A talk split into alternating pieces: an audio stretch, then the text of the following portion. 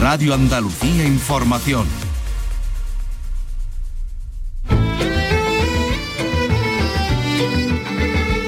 En RAI, Andalucía es cultura. Con Antonio Catón. Buenas tardes a una semana de los premios Carmen del cine andaluz que transmitirá esta casa Canal Sur Radio y Televisión.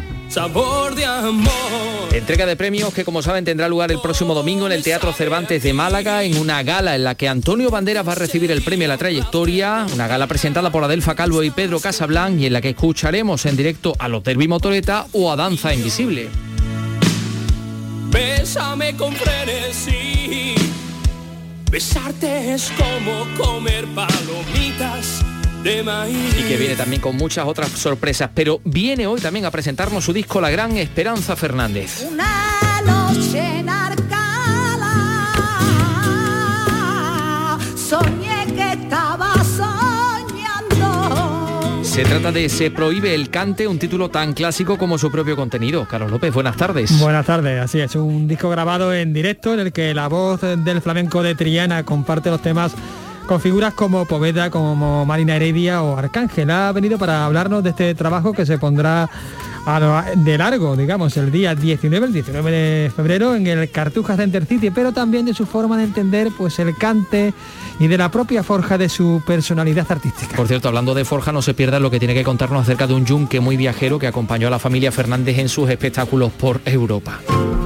Hoy se inaugura en Priego de Córdoba la exposición que conmemora el 90 aniversario de la toma de posesión de Niceto Alcalá Zamora como presidente de la Segunda República, republicano terrateniente, conservador y católico. Culminamos nuestra visita a la exposición Imago Mundi de la Universidad de Sevilla, la historia de la humanidad a través de los libros y vamos a conocer el ejemplar de la Biblia de Gutenberg, una de las 22 copias que existen en el mundo de este primer libro impreso de la historia. Y despediremos a un diseñador revolucionario, Thierry Mugler. Vicky Román, buenas tardes. Hola, buenas tardes. El modista francés que ha fallecido a los 73 años por causas naturales. Con sus diseños cambió el curso de la moda de los años 80, usando un peculiar estilo arquitectónico y de aire futurista que traspasó incluso las pasarelas. Esto y más cosas en un programa que realiza Ángel Rodríguez y produce Ray Angosto. Andalucía es cultura. Con Antonio Catoni. Yo vengo de Hungría, yo vengo de Hungría.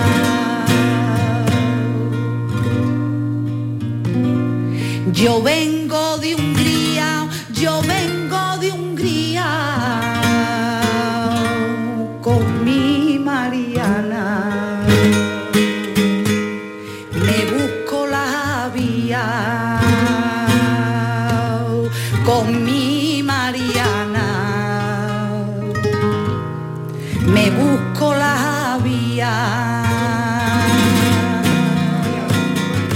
Ahí estamos escuchando esta Mariana y ahí está Esperanza Fernández. Qué, qué placer, qué, qué enorme privilegio nuestro de tenerte aquí, Esperanza. Muchísimas ¿Cómo gracias. estás? El privilegio siempre es mío estar en esta casa, de verdad.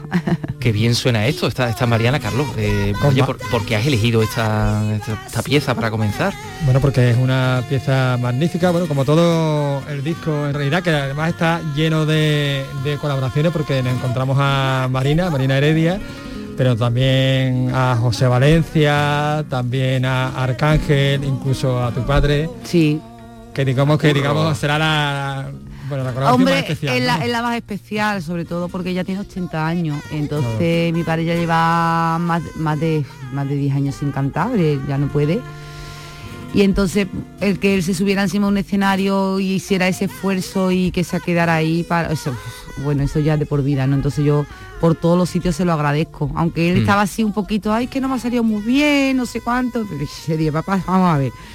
Si ya con, con- con el, el tenerte en la Peña Torre Macarena, que fue donde se grabó eh, ese directo, digo, con tenerte ahí esa presencia que tú tienes y, y- y- y- y ya eso es un lujo para, para, para mí y para cualquier persona. para tenerlo- todos, para, para todo, todos, para tenerlo, que, que la gente te pueda escuchar, que eh, y muy contenta, la verdad.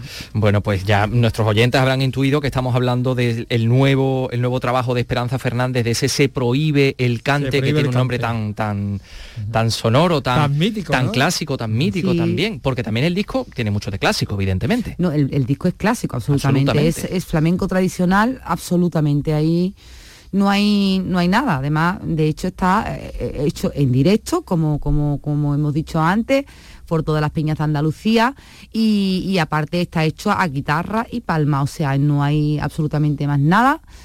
Eh, y el sonido pues completamente en directo, se escuchan lo- los aplausos, los goles de las personas, los goles míos, los goles de la de, de- de mi gente que vienen conmigo. Y la verdad que estoy muy feliz, muy contenta porque es que estos discos pues no se hacen ya, no se hacen. Claro. Entonces mm, yo creo que estábamos en un buen tiempo de, volver un poco atrás y, que la gente cuando se siente en su casa y abra el disco y lo escuche, que cierre los ojos y que parezca que, que parezca que está eh, escuchando, viendo un concierto, de verdad. Es que tenemos que decir de todas cosas que el disco merece la pena tenerlo, tenerlo físicamente, porque el disco es muy bonito. ¿eh? Es muy está muy cuidado. muy El disco es cuidado. un objeto para todos una que portada preciosa que está discos. guapísima en la portada Muchas con esos gracias. colores ese rojo Sí. no y, Sí. y luego que es muy bonito porque tienen no sé Doble si- CD. son como Doble- tienen doble forma de tiene- vinilo no Sí, sí, es un libreto, además ahí Sí. tiene textos de, de Juan José de Juan Tellez. José Telle también, o sea que es que por todos los sitios he tenido muchísima suerte, aparte de los artistas invitados, todas las personas, el equipo, yo tengo que dar las gracias a muchísima gente porque han trabajado muchísimo y sobre todo de corazón, de corazón, porque bueno, cuando yo llamé a, a Juan José Telle, a Juan José Telle para que me dijo, Juan digo, dime algo, escríbeme algo, me encantaría, y, y este- en ese libreto hay cosas preciosas que dice Juanjo de, de este disco, que habla de mí, lo que él siente de verdad de corazón y además que cuando lo lee es que está dicho de corazón, Sí. está escrito de corazón. Oye, por cierto, por cierto, eh, Esperanza, que estaba escuchando yo esto del- de, de la Mariana, con mi Mariana vengo de Hungría buscando la vía, y me ha recordado muchísimo, evidentemente, a Lole. Y me he acordado de una, Sí. de una anécdota tuya que me hace mucho, me, me- me resulta muy, muy sorprendente, que tú en principio cuando comenzaste a cantar, Lole era tu referencia, hasta que dijiste, mira, la voy a meter en un cajón porque no, es que si no, no voy a encontrar mi camino, ¿no? ¿La has podido volver a escuchar? Absolutamente no. No, o sea, eh, bueno, sí la he vuelto a escuchar porque he ido a algunos sitios para escucharla y demás, pero, pero tuve que, que guardar todos sus discos en un cajón porque además, mm, o sea, me obsesionó, era un- ya, ya era una cosa obsesiva, pero era una, una obsesión bonita y buena, ¿eh? te voy a explicar por qué, porque a mí realmente yo empecé bailando y a mí lo que me gustaba era el cante, lo que pasa es que yo siempre he sido una persona muy tímida, pero no sabía cómo desarrollarlo. ¿Qué pasa? Que, que- que- que cuando yo me quise a poner a estudiar a, lo- a lo- a los cantadores antiguos, a mí me costaba muchísimo trabajo, eh, además, de, de- escucharlos porque, aparte porque las grabaciones eran, evidentemente no eran muy buenas, eh, pero el tema de la vocalización, ¿no? Eh, o sea, no, no entendía muchas cosas que decían, yo siempre tenía que decir a mi madre, mamá, ¿qué, qué dice esta letra? Papá, ¿qué dice? Y.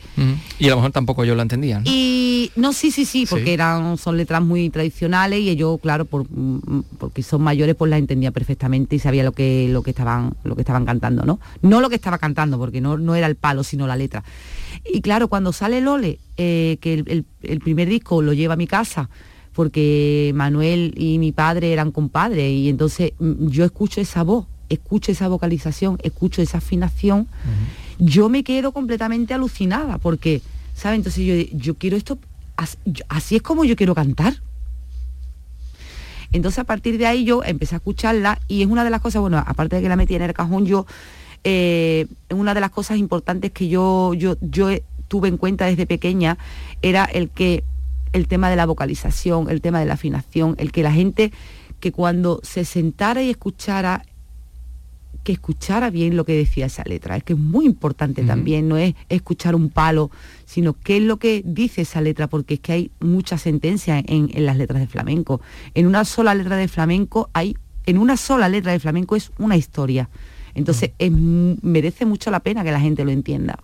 Y mucha filosofía. Este proyecto, Esperanza, nació como un proyecto audiovisual, era un documental, una película documental que se presentó en 2019. Bueno, ahora- primero, primero era disco, lo que pasa es que después fue audiovisual y salió ante el, el Bueno, pues audiovisual. entonces fue luego audiovisual, luego volvió a ser el, El disco. físico, por decirlo de Exacto. manera.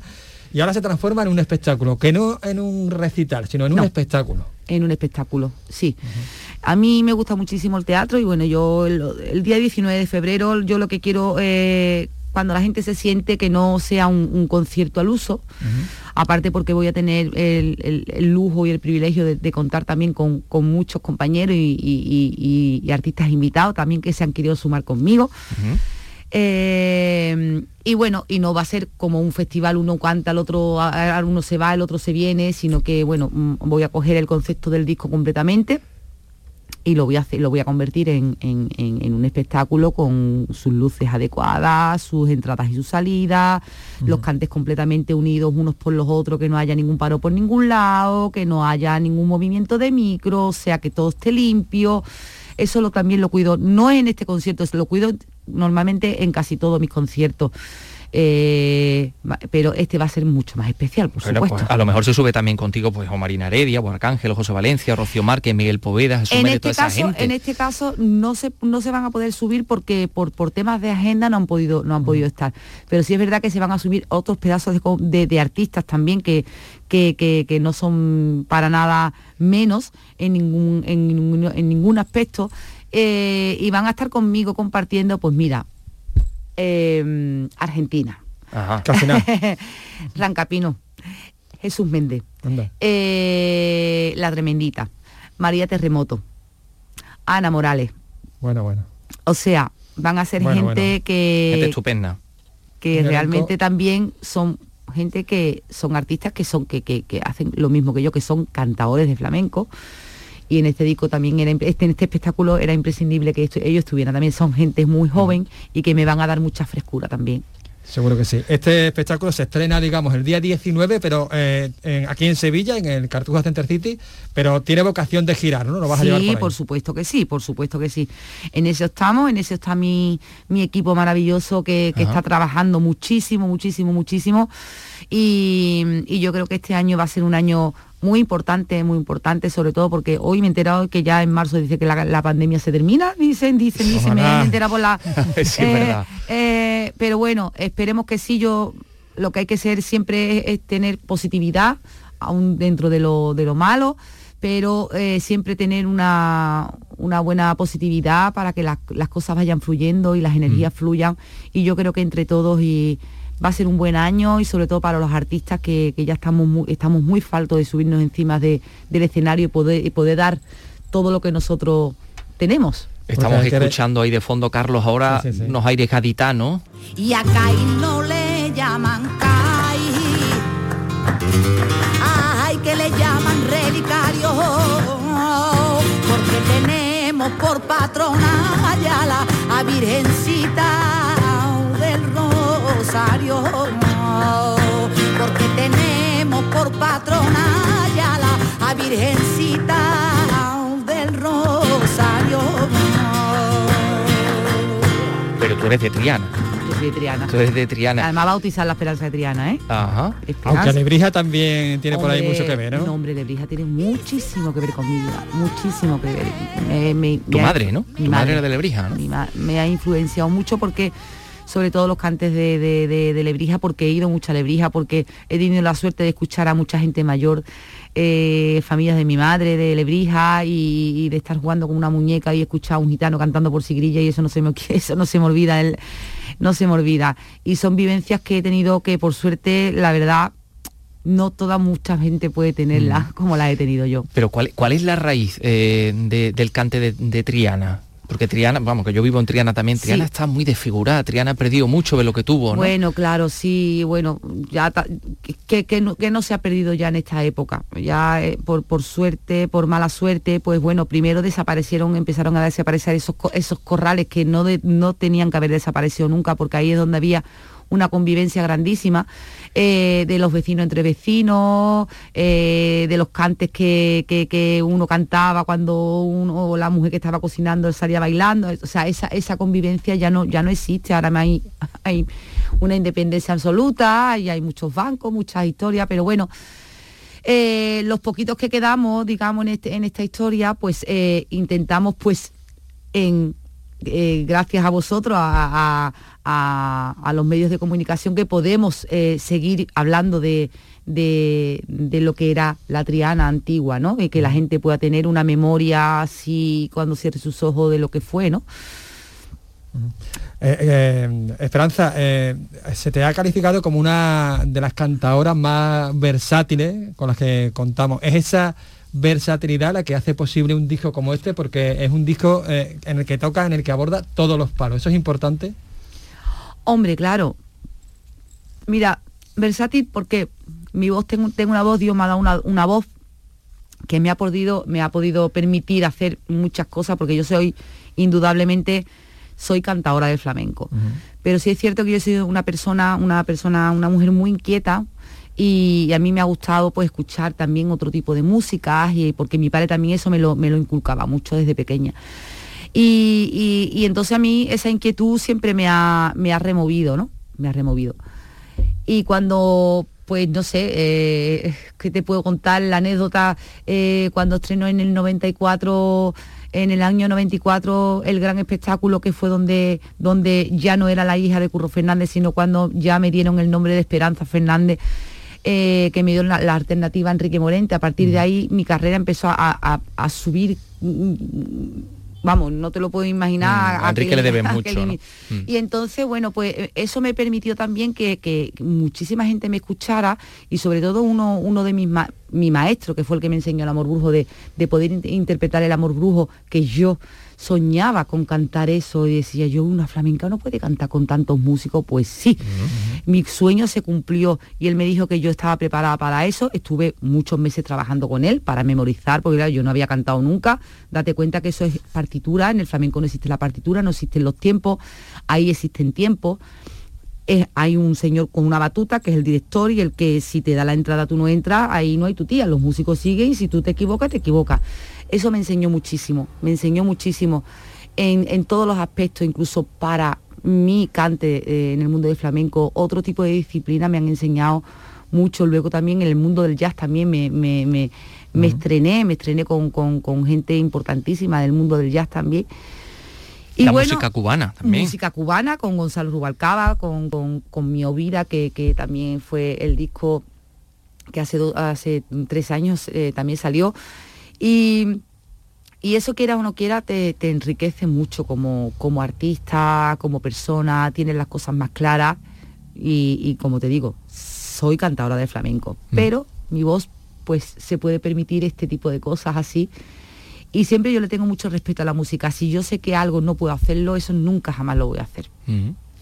Y además, como tú decías anteriormente, cuidar mucho todos los detalles de, de, esa puesta en escena.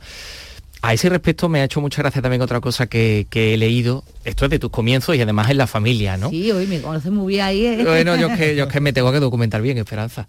Pero es que me, he reído un montón cuando creo que fue una gira familiar por Francia, Italia, donde tu padre dijo, vamos a ver, si vamos a cantar un martinete, tenemos que tener un yunque. Sí. Claro, y dice, bueno, ¿y dónde encontramos un yunque? En Francia o Italia. Pues fueron con un yunque, cargando con un yunque, aparte del, de las maletas propias del equipaje, con el yunque montado en los trenes, con el yunque de un sitio a otro. Eso fue, mira, Madre mía, ¿cómo llevabais eso? mira, me río y, lloro, porque es que, es, fue, es que, bueno, ahora mismo se me ha venido la imagen esa gira porque fue impresionante, o sea, fue muy dura, fue muy dura porque además fue larga, fue muy larga.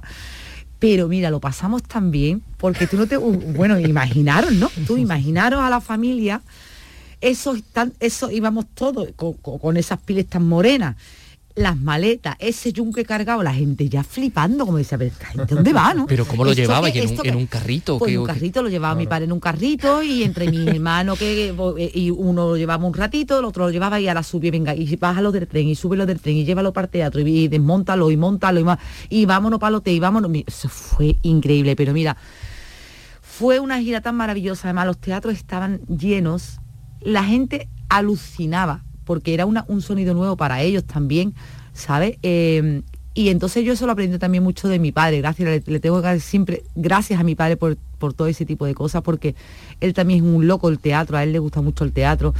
Y eso también me lo inculcó, por eso yo digo siempre lo del el- las puestas en escena, cuidar mucho el vestuario y eso, porque mi padre eso lo cuidaba mucho con la familia, muchísimo.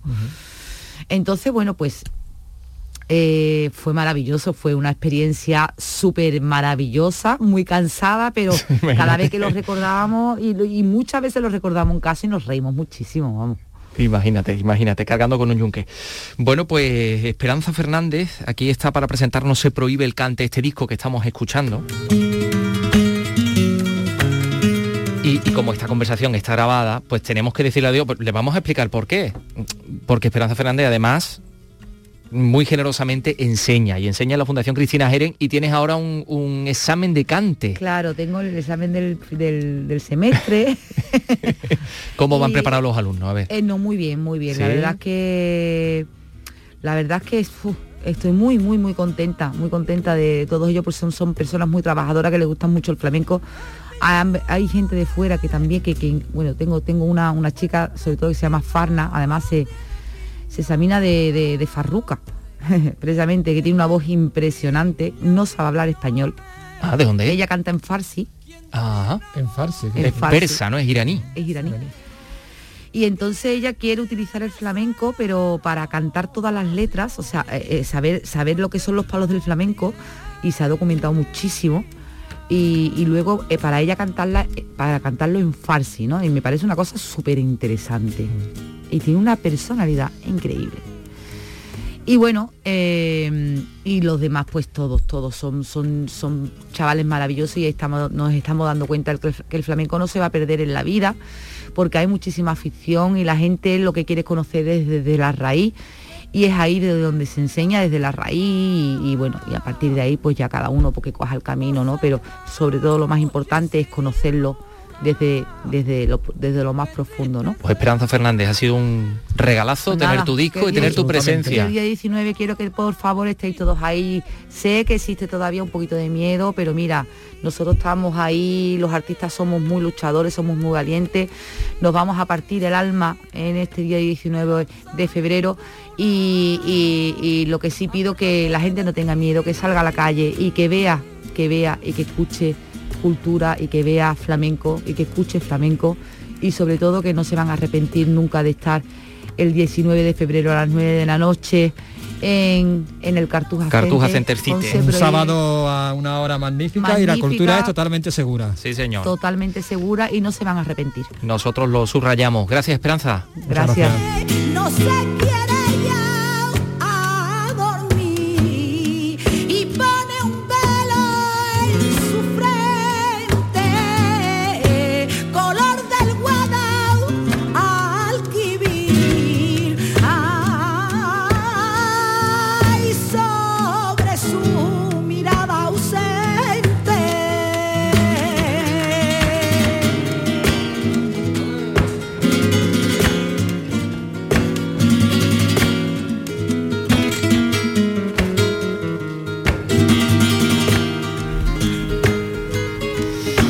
Esperanza Fernández por Fandango. Son las 3 y 23 minutos. Vamos con más cosas.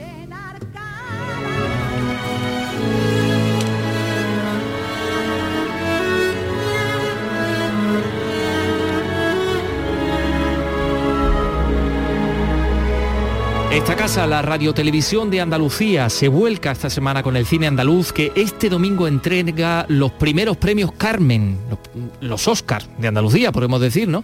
Son los primeros premios que otorga la Academia del Cine de Andalucía. La gala, por supuesto, van a poder seguirla en directo en Canal Sur Televisión este domingo desde el Teatro Cervantes. María Ibáñez, cuéntanos. Los primeros premios Carmen del cine andaluz reconocen el trabajo del audiovisual de Andalucía. Serán 23 reconocimientos a los que optan 32 cintas realizadas en nuestra comunidad. Canal Sur Televisión emitirá en directo desde el Teatro Cervantes y a las 9 y media de la noche la gala que tendrá una duración de unas dos horas. Juan de Mellado es el director de la RTVA. La participación de Canal Sur en los premios Carmen eh, no se limita solo a la retransmisión de la gala. Eh, de las películas que, más nominaciones tienen estos premios, cuatro de ellas están de las seis con más nominaciones, cuatro de ellas están financiadas por Canal Sur, como son Alegría, eh, Sevillanas de Brooklyn, Mancha Negra y La vida era eso, por lo cual la participación de la apuesta que ha hecho Canal Sur en los últimos años por el cine andaluz se ve recompensada también en la entrega de estos premios, Carmen. El domingo, además de la gala, Canal Sur Televisión emitirá una programación especial durante todo el día enfocada en el cine andaluz. La directora de la Academia del Cine Andaluz agradecía así el apoyo de la RTVA. Recordar que Andalucía le debe a su televisión pública que desde hace más de 20 años se puede hacer cine en nuestra tierra y que los premios Carmen son un ejemplo. Antonio Banderas recibirá este domingo el Carmen de Honor por su trayectoria profesional. La gala presentada por Adelfa Calvo y Pedro Casablan contará con actuaciones en directo de Danza Invisible, Magui, Toreros con Chanclas y Derby Motoreta Burrito Cachimba. Pues no nos la vamos a perder, por supuesto, y vamos a estar pendientes de los premios Carmen, los primeros premios Carmen. Les vamos a hablar de una, de una figura del, del diseñador francés Thierry Mugler que yo creo, eh, Vicky Román, eh, que también diseñó para, para, el audiovisual, por ejemplo, para, para anuncios de... Mm, también para spot, claro. Sí, de, publicidad. Creo que este es el perfume Ángel, ¿no? Sí, era un poco su seña de identidad, ¿no?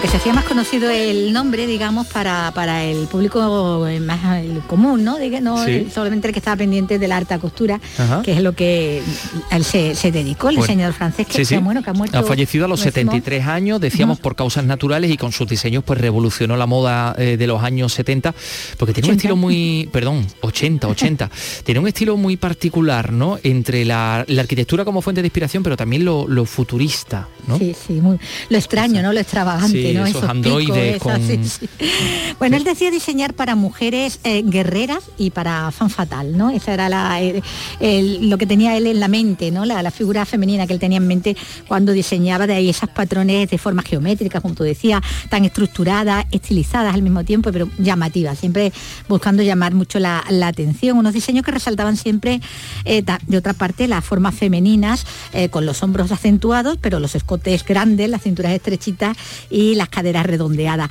Y en los que usaba también sus conocimientos sobre la danza, los aplicaba ah, para, bueno, para la postura, la organización de la ropa, la importancia de, los hombros, eh, el juego y el ritmo de las piernas. Y también la danza lo utilizaba a la hora de la puesta en escena de sus colecciones, sus piezas que en sí mismas eran pues un show, ¿no? Eran todo un espectáculo. Brilló así en la década de los 80 cuando además de sus colecciones, eh, que incluían provocaciones, como aquella vez que sacó una Madonna embarazada, la puso ahí sobre la pasarela, eh, era con frecuencia colaborador de, grandes revistas y de fotógrafos de moda y estilista para, como tú decías, para videoclips y para espectáculos, no para shows pues, de artistas como Michael Jackson, Madonna, David Bowie, George Michael. Eh, y ya después incluso, pasados esos años gloriosos que diríamos de los años 80, primeros 90, eh, incluso retirado, eh, también diseñó para Beyoncé, para Rihanna, para Lady Gaga, hasta para... una de las Kardashian. Exactamente, que esa no es ni cantante ni actriz ni nada de eso, pero bueno, ella, ella en sí misma es todo un espectáculo, ¿no? Y uno de los diseños de Thierry Mugler que, que sacó fue uno de esos vestidos ahí pecaditos que a ella le gusta tan. Eso sí que es marcando, marcando forma en una de esas galas excéntricas, extravagantes del Met, ¿no? Del Metropolitan. Sí, sí, que todo el mundo compite por llevar el traje más, raro, el más raro de todos, ¿no? Está ahí la cosa muy. hay mucha competencia. Bueno, Thierry Mugler también fue creador de los vestuarios del Circo del Sol. Fíjate que si ahí puede jugar, ¿no? Con la imaginación y con la con la extravagancia. Y diseñador de, como escuchábamos al principio, ¿no? De ese famoso perfume Ángel, que, llegó a disputar el primer puesto nada menos que al imbatible Chanel número 5, ¿no? Que se parecía que no necesitaba muchas más promociones de que dijera Marilyn Monroe que ya se acostaba solamente con unas gotitas de, de Chanel número 5. Bueno, y su nombre está ligado también, como, como uno de sus grandes impulsores, a las carreras de todas esas top model de los 90, desde Naomi Campbell a, Kate Moss, ¿no? Que, que, bueno, que fueron algunas de las que lucieron su sus estilismos. Thierry Mugler, fallecido a los 73 años. Gracias, Vicky. Bueno, pues eh, hablábamos de los premios Carmen anteriormente y, vamos a hablar de otros premios, en este caso premios eh, de periodismo. Eh, hoy es el día de San Francisco de Sales, patrón de los periodistas, y por eso esta tarde se van a entregar los premios internacionales de periodismo Chávez Nogales. En el apartado de prensa, María Paz López, la corresponsal de La Vanguardia en Berlín, ha conseguido el premio por un reportaje, el trabajo forzado de los Rothspanier, que era como los nazis llamaban a los republicanos españoles, es decir, españoles rojos. Estuvieron trabajando en algunas infraestructuras, como en la, en la base de submarinos que hay en Burdeos. Allí hay de hecho una placa que recuerda el trabajo de los republicanos españoles. Eh, otro premio, el de radio, Sara Selva y Oscar Justo de la cadena SER, Bernat Armangué de la agencia Associated Press en eh, la categoría de, de fotografía. Bueno, como decimos, los primeros premios que llevan el nombre de Chávez Nogales que otorga o que entrega la Diputación de Sevilla y la Asociación de la Prensa de, de Sevilla. No, bueno, la Diputación de Sevilla también ha, ha publicado, ha editado La obra las obras completa completas de de, Chávez de Nogales. Chávez Nogales, el, el periodista eh, republicano convencido y amigo de, de Niceto Alcalá Zamora, el primer presidente de la Segunda República Española, eh, que hoy es protagonista también por, por, otro, por otro asunto. En Priego de Córdoba se inaugura hoy la exposición con motivo del 90 aniversario de la toma de posesión de Alcalá Zamora como presidente de la República. Ya sabemos que fue presidente, bueno, pues desde el, comienzo y el propio Chávez Nogales fue, fue testigo de esa, de esa mm, aclamación popular eh, hasta prácticamente la llegada de la Guerra Civil, hasta abril del año 1936. Además, una persona, mm, bueno, que podría desmentir lo que muchos piensan a lo mejor de la Segunda República Española. Alcalá Zamora era católico, conservador, terrateniente, abogado de prestigio. En fin, ahí está la figura de Alcalá Zamora para quien quiera conocerlo porque es, fascinante y le recomendamos que visiten el Museo Alcalá Zamora de Priego de Córdoba, que acoge ahora esta exposición. José Antonio Luque, cuéntanos. En realidad, la efemérides tuvo lugar el pasado 10 de diciembre en que el secretario de Estado para la Memoria llevó a Priego el diploma del Ministerio de Defensa que devolvía la honorabilidad a Niceto Alcalá Zamora. Faltaba entonces terminar unas obras que han devuelto al suelo de la casa del presidente de la República su aspecto original, ya que fueron cambiadas por terrazos para combatir la humedad de la zona. Terminadas las labores de restauración, se reinaugura hoy la exposición de los 90 años de la memoria con elementos tan atractivos como el manuscrito original de sus segundas memorias, puesto que el de las primeras fue robado del banco en que se conservaba, su bastón de mando y una mesita en la que fue retratado de modo espontáneo por un pintor en la calle. Francisco Durán es el presidente del patronato Niceto Alcalá Zamora. una mesita que es un, un encanto, auténtica joya de, museo, eh, donde se está tomando el café, un café en el bar Metro de los Salgueros, y hay un señor que le realiza un retrato en la propia mesita de, de café, ¿no? Y el- los dueños del bar, bueno, pues le regalan la mesa a Don Niceto, una auténtica joya, porque es un dibujo magnífico que hoy también se exhibirá aquí, ¿no? Aparte de algunos retratos, una urna barroca, en fin. La casa de Niceto Alcalá Zamora en Priego de Córdoba es el museo más visitado de la provincia. Y no me extraña porque, eh, insistimos, tiene además todas las condecoraciones que recibió como jefe de Estado, en fin, es, es- ciertamente interesante. Bueno, en el ámbito patrimonial, por un lado, les contamos que la Iglesia ha acordado con el Gobierno devolver a sus propietarios mil de los 35.000 bienes que inmatriculó de forma extraordinaria a partir del año 98. Lo que nos interesa a nosotros desde el punto de vista patrimonial efectivamente es que se trata sobre todo de viviendas, colegios y otras fincas urbanas y rústicas, además de un montón de cementerios. Creo que hay hasta 38 cementerios. Por tanto, el gobierno admite también la propiedad de los templos de valor histórico, porque entre esos que se van a devolver no está ni la Giralda, ni la Mezquita de Córdoba, ni ninguna otra, ni ninguna otra catedral.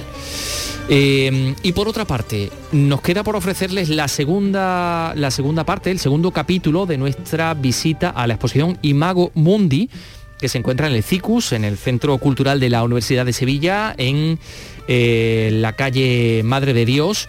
Em, bueno, pues eh, estamos hablando de una exposición que recorre la historia de la humanidad a través de los, libros. Veíamos, por ejemplo, algunos de los libros más interesantes, el propio libro Imago Mundi que da nombre a la exposición, impresionante cuadro de, Murillo, pero vamos a seguir con otro de los, de los libros. Eh, eso va a ser dentro de nada, son las 3 y 33. Andalucía es cultura con Antonio Catoni. De lunes a viernes a las 4 de la tarde tienes una cita con el flamenco. Los conciertos y festivales, los recitales, los homenajes, las citas imprescindibles de este arte genuino de nuestra tierra. La mejor selección de nuestra fonoteca. Portal Flamenco. De lunes a viernes desde las 4 de la tarde con Manuel Curao. RAI, Radio Andalucía Información. Andalucía es cultura con Antonio Catoni.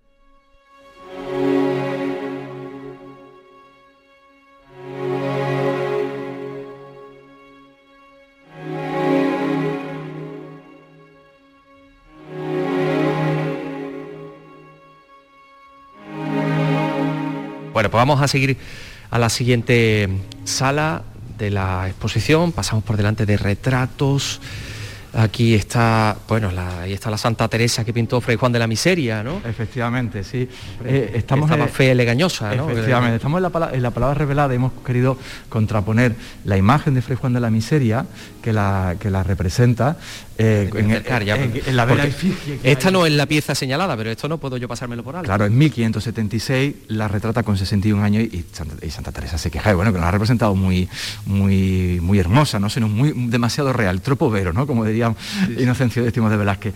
Y hemos, la hemos eh, comparado con la que hace Matteo Preti, el pintor italiano, que ya es una santa completamente canónica, eh, y al lado tenemos no solamente la carta, de, una carta autógrafa de Teresa de Jesús, sino también las moradas y algunas de las constituciones. las moradas Aquí están las moradas y aquí también tenemos las constituciones del convento de San José de las Teresas, ¿no? Y las obras de Santa Teresa, las primeras. Es decir, bueno, hay un conjunto muy importante de lo que es la, la poesía mística, que es eh, mm, de una de las altas cotas de, la- de las letras hispánicas. Esto va a ser una- un paréntesis porque la pieza que queríamos destacar es la Biblia de Gutenberg. Hay 22, creo, ¿no? 22 Biblias. Hay 22 Biblias solamente, se hicieron... Y esta es una de ellas. Se hicieron 180. Es el primer libro impreso de la historia. Es decir, la imprenta cambia el modo de pensar y, y es una de las grandes revoluciones científicas que hay en el mundo. El mundo después de la imprenta es otro. Se abre un antes y un después. Sería igual que, mm, para los que nos estáis escuchando, igual que Internet. Hay un mundo antes y después de Internet. Pues la imprenta sucede lo mismo. Sucede porque de repente el conocimiento puede llegar a más amplias capas de la sociedad.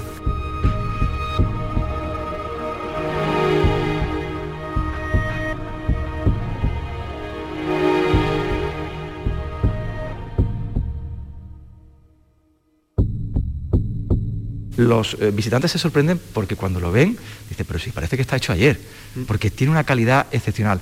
Es un papel de trapo, no es un papel, posiblemente el papel del, del 19 se am- amarillea, se estropea más, es un papel de trapo. Hecho con trapos viejos. trapo viejo, es, decir, es- es un papel de una enorme calidad.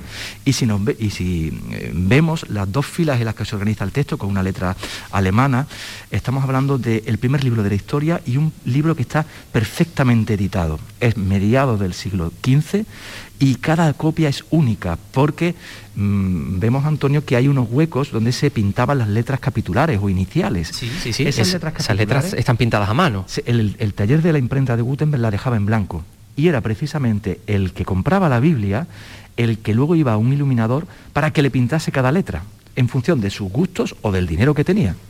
Y eso es interesante porque hace de cada ejemplar una obra completamente única. Es decir, esta Biblia es única en el mundo y es una de las 22 que quedan. Es un libro, quizás el libro más valioso de la historia de- del libro.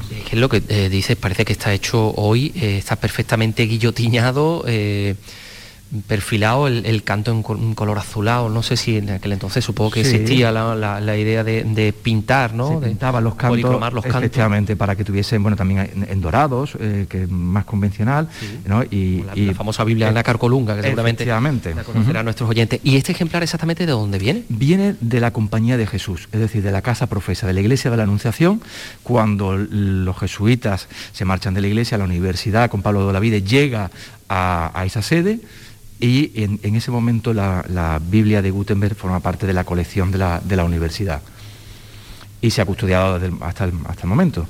Es una de las, creo que es una, si tener el primer libro impreso de la historia eh, atestigua que el patrimonio de la Universidad de Sevilla es uno de los más importantes del conjunto universitario eh, internacional. Biblia Latina, Nuevo Testamento de Gutenberg, impresor, impreso en Maguncia, 1000 1454 al 56. Uno de los 22 ejemplares que hay en todo el mundo del primer libro impreso en el mundo está aquí, en esta exposición Imago Mundi.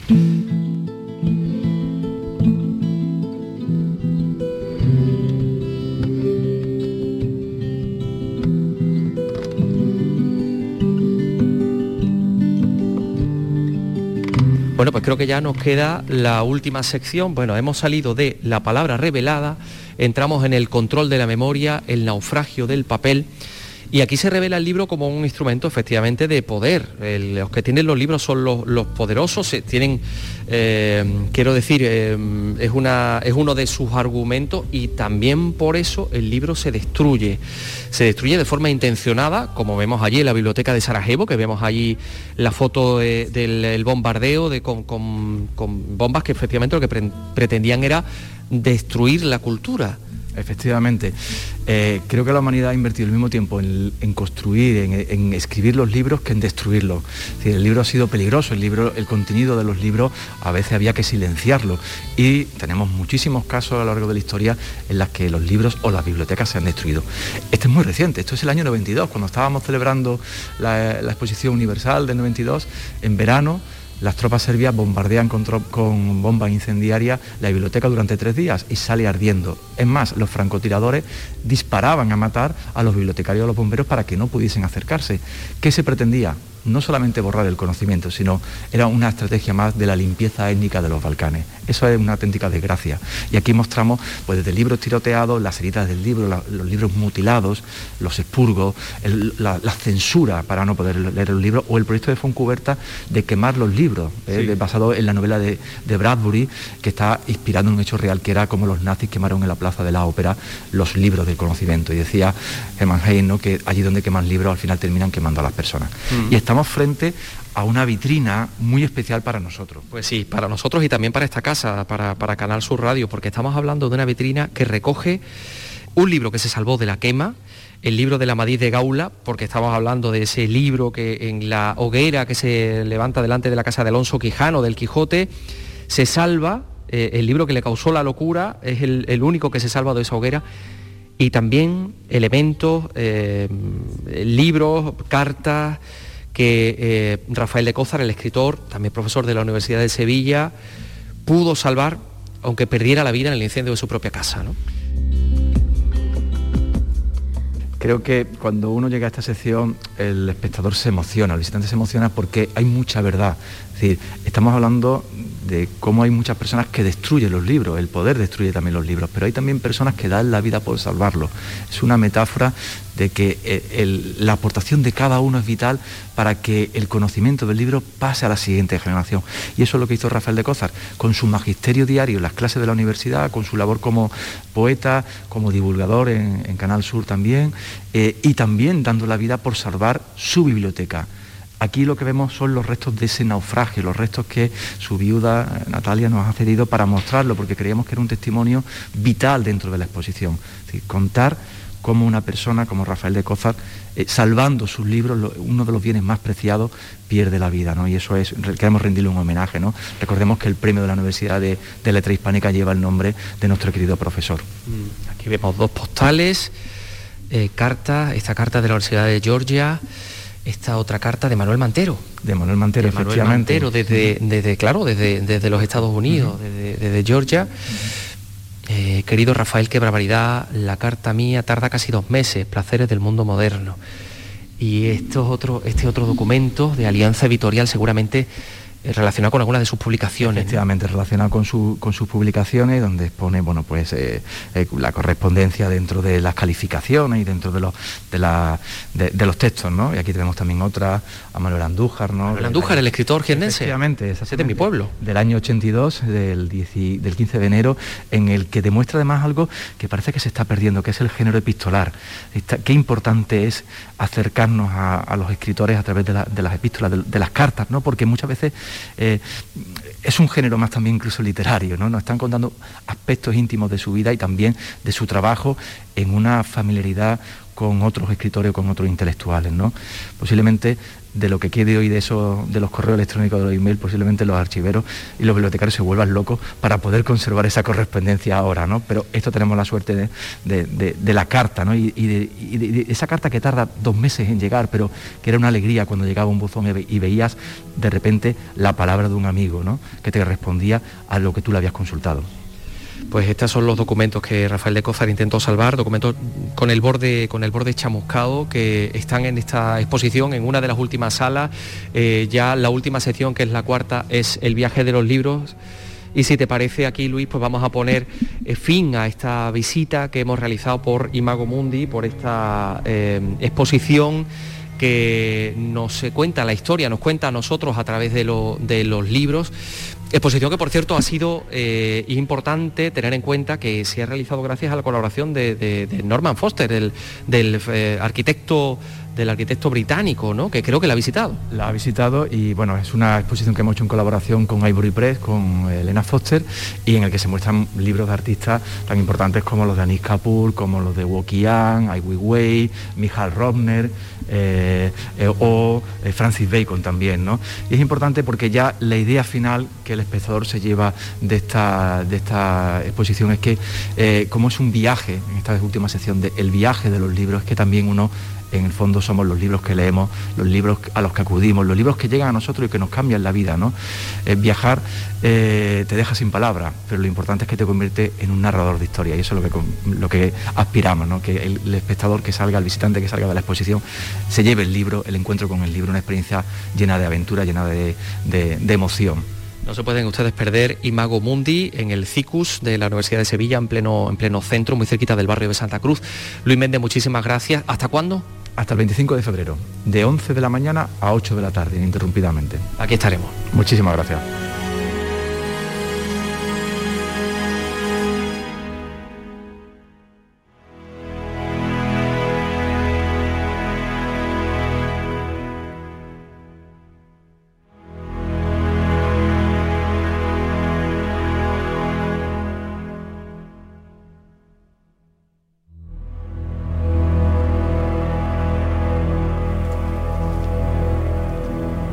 Y más libros, eh, después de escuchar a Luis Méndez de la Universidad de Sevilla, del eh, área de cultura, esta magnífica visita.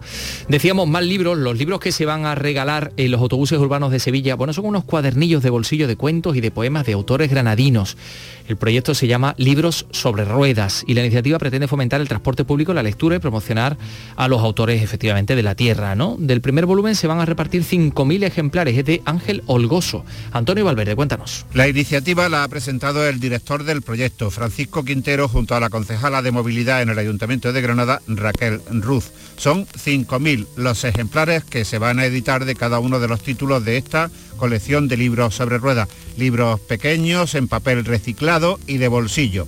Los usuarios de los autobuses urbanos de Granada los podrán coger gratis cuando suban al transporte público. Francisco Quintero es el director del proyecto. Encontramos una sinergia bastante bella entre la creación local y la posibilidad de acceder gratuitamente a la creación literaria de los autores y autoras granadinas. El hecho de que se haga a través del transporte público incrementa, acrecenta la sostenibilidad, al mismo tiempo destacar que los libros están impresos dentro del ámbito de la estrategia 2030. La colección empieza con una obra, cinco cuentos de Ángel Olgoso, autor granadino considerado como un maestro del relato, y va a continuar con un libro nuevo cada mes, con obras de los poetas Nieves Chillón y Alejandro Pedregosa. El coste de la, iniciativa, que está en marcha en los autobuses de Málaga desde hace cuatro años, es de 1.600 al mes, que sufraga íntegramente el Ayuntamiento de Granada. Pues nos quedamos en las calles, en las calles de nuestras ciudades, en las calles donde trabaja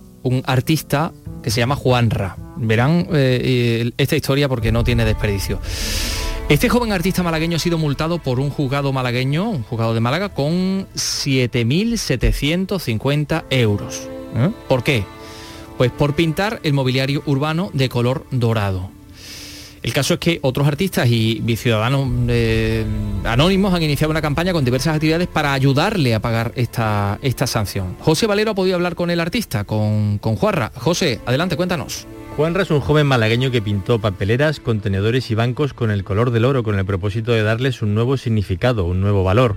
La gente aplaudió la iniciativa, pero fue multado por ello. Se volvió tan, tan viral, bueno, pues a la gente le, gustó y se generó al final todo, ¿no? Toda la polémica fue avanzando, fue avanzando y hasta que, bueno, hasta que entre comillas, supuestamente la policía me, me ve con fotografías así de, de las intervenciones y demás y, ya de ahí empieza todo. Casi siete años después de que toda esta historia comenzase, tendrá que abonar 4.500 euros de multa y otros 3.255 en concepto de indemnización. Recurrió una vez, pero ya no va a recurrir más. La justicia no entiende de, de eso, de diferenciar entre arte un simplemente vandalismo. Por parte del departamento policial, pues simplemente se denunciaron los daños, se considera como daño público, ¿no? Al, a los objetos por, digamos, pues degradarlos o por parte de la gente fue mm, totalmente diferente, ¿no? Porque se entendió al final el concepto de, del proyecto en sí. Tras la sentencia ha llegado el apoyo de artistas y ciudadanos y se están valorando diversas opciones para recaudar fondos. Se está planteando una obra seriada con Rogelio López Cuenca, Chema Lumbreras y Ángel Idígora y nada, y también pues generar varios debates y tengo en mente también eso, había un crowdfunding y, y bueno, y la exposición también. Se quiere hacer frente así a la sanción de manera conjunta.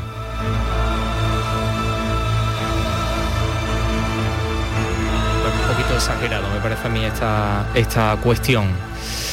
Eh, antes de, porque ya vemos aparecer por aquí a, a Paco Gómez Ayes, antes de escucharle que esta noche tenemos una película de cine clásico, les vamos a contar que en Córdoba eh, arranca este miércoles la celebración de un encuentro internacional que se llama Ciudadanía, Cultura y Sostenibilidad. Hay 30 artistas, pensadores, periodistas, gestores culturales, objetivo conseguir nuevas ideas para que nuestra cultura no se limite pues, en fin, al valor patrimonial únicamente, ¿no? Seguro que hay mucho que reflexionar en el caso de, de. Eh, Mar Vallecillo, cuéntanos Córdoba.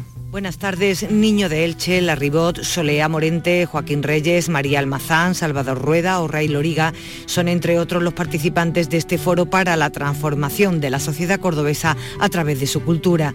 Se trata de un proyecto ideado por el músico y productor cordobés Fernando Vacas, que lleva a cabo el ayuntamiento de la ciudad. Todas las mesas de trabajo son importantes, son por la mañana, por las tardes es un poco más artístico todo, estamos más distendidos y podemos atender intervenciones como por ejemplo Soledad Morente con Niño de Elche, Joaquín Reyes y Larry Bot para cerrar el viernes y el sábado eh, un espectáculo flamenco contemporáneo en la corredera eh, a, a cargo de Javier Latorre. Detrás de una obra siempre hay un pensamiento, ¿no? Por lo tanto, este encuentro es importante porque va a sacar muchos temas, pero que no se han tratado entre tantas personas al mismo tiempo. Las ponencias y debates abren el proyecto Córdoba Ciudad de las Ideas, que contemplan más actividades. Entre ellas destacan las becas que se van a otorgar a una decena de artistas locales y extranjeros para quedarse durante los próximos tres meses para desarrollar su labor artística, teniendo como sede e inspiración nuestro casco histórico.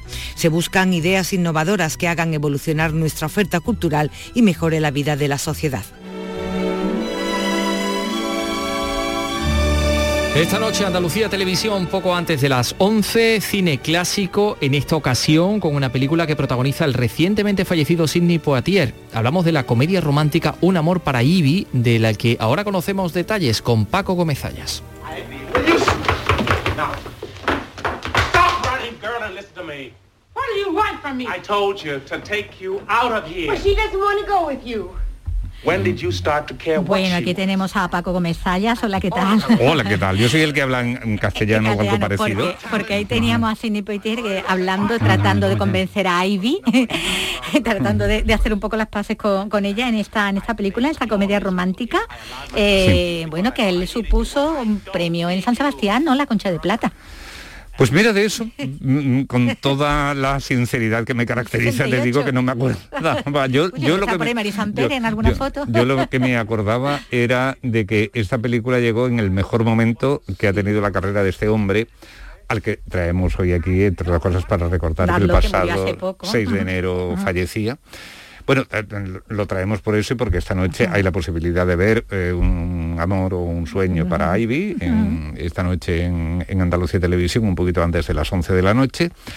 Y, y lo que sí eh, te digo es que cuando hace esta película estaba, en- digo, en su mejor momento, porque se acababan de estrenar En el calor de la noche, que fue uno de los grandes mm, películas de los años forense, eh, ¿no? Sí. eh, 60 y donde él llega a, pues, no sé, a, a la cima un poco de su talento dramático. Además fue un personaje que, que después llegó en más películas, hubo como varias secuelas. Eh, estaba Adivina quién viene esta noche, donde además se enfrenta nada menos que a Catherine Hepburn y a. Spencer Tracy, que en fin ya es, mm, pa- para estar bien ante esos monstruos ya es Y luego también hubo una película quizá menos ambiciosa de planteamientos, pero que gustó muchísimo a aquella generación que fue la de Rebelión en las aulas, donde él era un profesor. Sí, con una no y, difíciles. y bueno, pues realmente esto, él en realidad ya, mm, para empezar, llevaba en el cine desde comienzos de los años 50 y además ya en el año 63 había ganado el Oscar por Los Lirios del Valle. Fue el primer actor mm, de color, se decía entonces, negro, ahora decimos afroamericano, que, que ganó el Oscar al mejor protagonista. Porque sí es verdad que antes lo había ganado la, negrita de De- Hattie McDonald, en lo que el viento se llevó, pero como secundaria. Y bueno, pues eh, se convirtió en una especie, también, eh, claro, claro, para- para se convirtió en una especie ¿no? de emblema. Ten en cuenta que los 60 es un poco la, la época de los derechos civiles y, y entonces pues la verdad es que él siempre Claro, en ha ese sido panorama contra el- la segregación, Él ha sido claro. como, como el mejor, perdón. Sí, Le sí, un golpe. sí. Se convierte en un icono, ¿no? Digamos, Sí. en el- dentro de... Sí, otra cosa es, después vino mm, ya en los 70 lo que se llamó la Black Exploitation. Sí, ya otra cosa. Sí, eso ya fue otra cosa, ¿no? Con, sí. muchas películas aquellas, de- de lo de Shaft, tanto en, en televisión, en la serie, como en las películas, y una y otros actores. Eso, eso ya era otra cosa. Y él ya, pero él fue un poco como el, el avanzadilla, ¿no? De, de todo eso que vino Aquí después. encarnando, bueno, pues esos personajes elegantes, ¿no? Que él Mm. también hacía, a- es un ejecutivo, ¿no? Al que, bueno, al Mm. que intentan eh, poner en el, en el trayecto de, de- una de una ama de llaves a la que la familia quiere tanto, ¿no? Que no quiere perderla y para que no se vaya, pues intentan que, que viva un romance, ¿no? Con ese personaje. Sí, bueno, encarna, es pues, una ¿no? idea de, de los chicos, de, de los jóvenes de la familia, Bob de, los ahí. hijos, entre ellos está Bob. Bridges, que, que acababa, yo creo, debió de ser de su primera película, y si no la primera, pues sería la segunda, vamos. El Y- chavalito. Y entonces pues se les ocurre que, bueno, porque primero que no quieren prescindir de quien ha sido una compañía fundamental, vamos, que ellos, ellos cuando nacen eh, eh, es una presencia más en Claro. aquella familia. Y era como la tata, el ama de llaves, era la, la mujer con la que se quedaban cuando los padres tenían que, que salir. Y en segundo lugar, bueno, curiosamente, y a pesar de lo jóvenes que son, tienen una cierta madurez como para decir, bueno, pues es normal que esta vida no le satisfaga, pero ¿qué va a hacer fuera de aquí? Que va a estar sola y entonces no se le a ocurre otra cosa que un buscarle novio. un novio. Pero un novio a su altura, ¿no? Y entonces aparece por ahí el personaje de Sidney Poitier. Y, y bueno, pues desde eso va la película, que no la vamos a Claro, contar claro, toda no la vamos a contar toda. Bueno, y que tiene música de Quincy Jones, además, ¿no? De una banda sonora que se hizo también muy popular en esos años 60, ¿no? Mira, Quincy Jones eh, era también, creo, el que hacía la banda sonora de la serie Ironside. Estoy recordando ahora que en aquellos años 60 casi todas las series incluían a un actor de, de, um, afroamericano, Americano. diríamos hoy, ¿no? Ironside, Misión Sí, sí, Imposible, casi todas tenían, porque el objetivo de muchos Era estudios visibilizar, era visibilizar aquello, luchar contra el racismo, que la verdad es que era muy fuerte. Bueno, fue la década de Martin Luther King y de la época aquella de todavía totalmente segregado, claro. Sí, sí, sí, sí. Y, y bueno, eh, fue una, una época muy, muy activa en luchar. Con, eh, luchar a favor de los derechos y de la igualdad. Eh, el director de la película de esta noche, eh, Daniel Mann, fue un hombre de teatro fundamentalmente, antes director de teatro que de cine y antes actor que director de teatro, con lo cual pues los actores eh, estaban ellos siempre muy a gusto con él. Algo que luego los críticos y los cinéfilos no tanto, No tanto. porque ven que sus películas tienen un, un tono demasiado teatralizado. Eh, pero mm, eh, la verdad es que hizo muy buenas adaptaciones, La Rosa Tatuada, eh, Ejercicio para Cinco Dedos, en fin, y muchas más. Y por lo general los actores, ya te digo, se sienten bien. Tú recordabas el premio. Bueno, el primer Oscar que, que gana Elizabeth Taylor lo hace en una película dirigida por Daniel Mann. Daniel Mann, ajá. Fue una, una mujer marcada o la mujer Sí, sí, marcada. sí, Mm. marcada, sí, con, Loren Harvey, ¿no? Sí, aunque bueno, en ese caso concreto parece ser que había ahí una cosa, eh, Taylor estaba muy, muy, muy enferma y bueno, parece, y, y la, la prensa la había tratado muy mal con aquel escándalo que hubo cuando le quitó Con el marido a sí, su con Eddie íntima Fisher, ¿no? amiga, a su íntima amiga Debbie Reynolds y entonces hubo así como una especie como de desagravio. pero, pero bueno, mm, el caso es que se llevó la estatuilla. Bueno, pues pues aquí lo tenemos dirigiendo a, a Sidney Poitier en esta, en esta película, esta comedia romántica con esa música y de, de Quincy Jones, ese amor para, para Ivy, ¿no? Para Ivy, que es la, bueno, la- el que le da la réplica, ¿no? A Bill Lincoln, que es la que encarna también a la, a la prota. Bueno, esta noche, en nuestra tele. Esta noche en Andalucía Televisión, eh, y, y ya digo, un poco antes de las 11. Bueno, pues mañana habrá más, así que mañana quedamos otra vez. Será un placer. Estupendo. Gracias Paco, gracias Vicky. Y eh, hoy vamos a felicitar a Mónica Molina Tejedor, que cumple 54 años. Con este pequeño fado, eh, la letra de Andrés Averasturi, cantante, actriz española, perteneciente a la conocidísima saga de artistas de los, de los Molina, la séptima de los ocho hijos del cantante y actor malagueño Antonio Molina.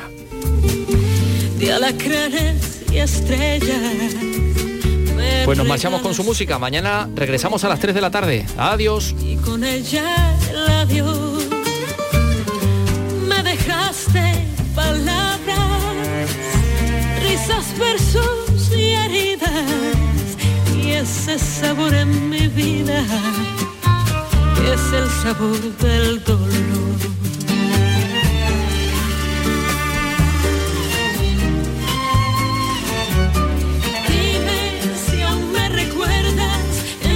naufragios de sangre y sal.